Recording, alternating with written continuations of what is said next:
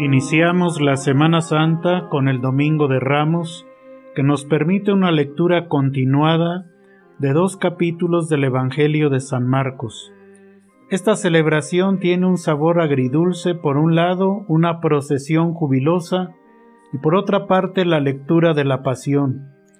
Es un cambio brutal de los vítores de júbilo a las lágrimas, de las aclamaciones de alegría, bendito el que viene en nombre del Señor, a la pasión, que es el grito de crucifícale, crucifícale. Se le proclama como el rey de Israel y en la pasión el grito de no tenemos más rey que al César. Pasa de poner mantos en el suelo para que pase el Salvador al momento de quitarle el manto y crucificarlo. Todos estos sentimientos encontrados dejan al descubierto la ambigüedad del corazón del hombre para dejar patente que ese corazón tiene que ser redimido, que ese corazón de piedra se convierta en un corazón de carne. La pregunta que resalta en esta liturgia del Domingo de Ramos es ¿cuál es la enseñanza de esta liturgia agridulce? Esta procesión jubilosa nos dirige como iglesia a la Jerusalén celestial. Vamos subiendo con alegría al encuentro definitivo con el Señor en el cielo. Y por otro lado, el drama de la pasión nos indica cuál es el camino para dirigirnos a esa meta de la Jerusalén celestial. Y este es el camino de la cruz. La pregunta también que resalta es, ¿tuvo Dios un designio con la muerte de Cristo? ¿Tenía Dios un plan con la pasión de su Hijo? Santo Tomás de Aquino nos responde diciendo, el Padre tenía un plan con la pasión de Cristo, y era conveniente por cinco razones. Primero, es una lección de amor gratuito.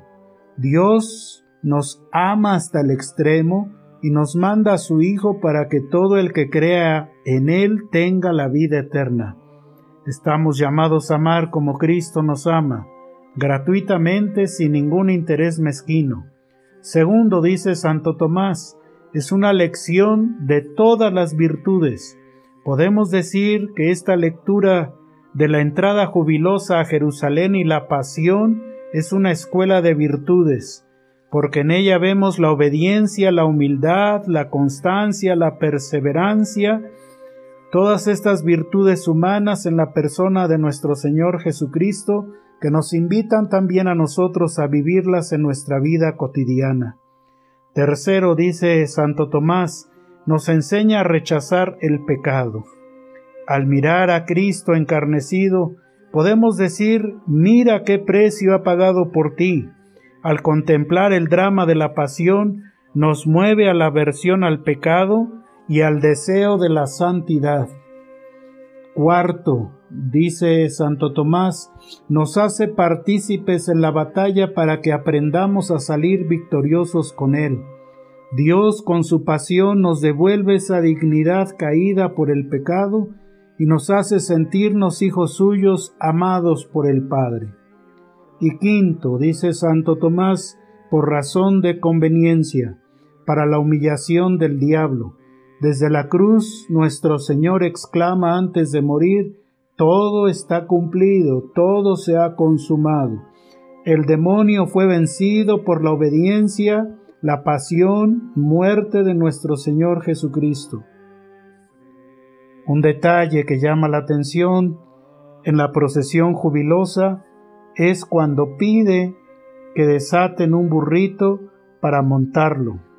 Aparte de la humildad de Jesús en subirse al burrito, creo que nuestro ideal es ser como ese, ese burro que se pone al servicio de Dios, vivir cerca de Jesús, poniéndonos siempre a su servicio. Otro detalle es esa proclamación mesiánica que aparece en el Salmo 118, 26, en esos gritos de júbilo de los niños hebreos que dicen, bendito el que viene en el nombre del Señor. Esta alegría festiva es un grito de bendición.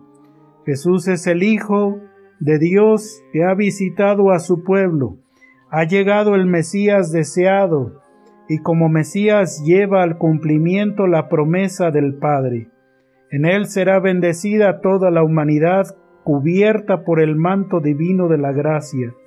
Con esta procesión del Domingo de Ramos, Dios acepta y valora nuestras alabanzas y aunque sean imperfectas, Dios nos quiere como somos y nos quiere santos. Busca al pecador para que se arrepienta y viva. Por otra parte, el hombre puede sacar lo peor de sí mismo como lo hicieron los sumos sacerdotes y estos grupos adversarios al condenar a nuestro Señor Jesucristo y estar en contra de Él. Y por otro lado, el hombre puede sacar lo mejor de sí mismo cuando tiene a Cristo como su referente.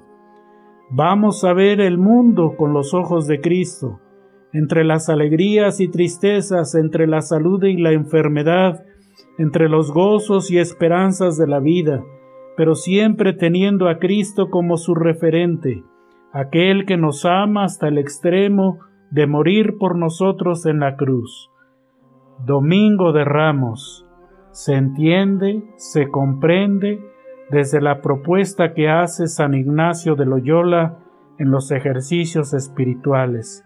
Nos dice San Ignacio, pedid el conocimiento interno del amor de Dios, que no es otra cosa más que crecer en el conocimiento del amor de Dios al escuchar y meditar su palabra en este domingo de ramos este es el querigma sustancial del amor de Dios a la humanidad, que nos mueve a la conversión y a la aceptación de Jesús como nuestro Salvador. Por eso, el núcleo de esta fiesta del Domingo de Ramos, la pregunta que debo hacerme es, ¿quién es para nosotros Jesús de Nazaret, aquel Rey de Reyes que eligió como trono la cruz? Domingo de Ramos es el pórtico para las celebraciones de la Semana Santa. Es un vivir interiormente el misterio pascual de la pasión, muerte y resurrección de Cristo. Y por eso estos días deben de ser días santos. No son días de vacaciones. Son días para vivirlos en familia, para que renovemos nuestra fe, para que crezcamos espiritualmente como familia, para que aprendamos a perdonarnos unos a otros como Cristo nos ha perdonado, para que aprendamos a obedecer como el Hijo de Dios fue obediente al Padre, y para que aprendamos a amarle como Él nos amó hasta el extremo. Feliz Semana Santa para todos.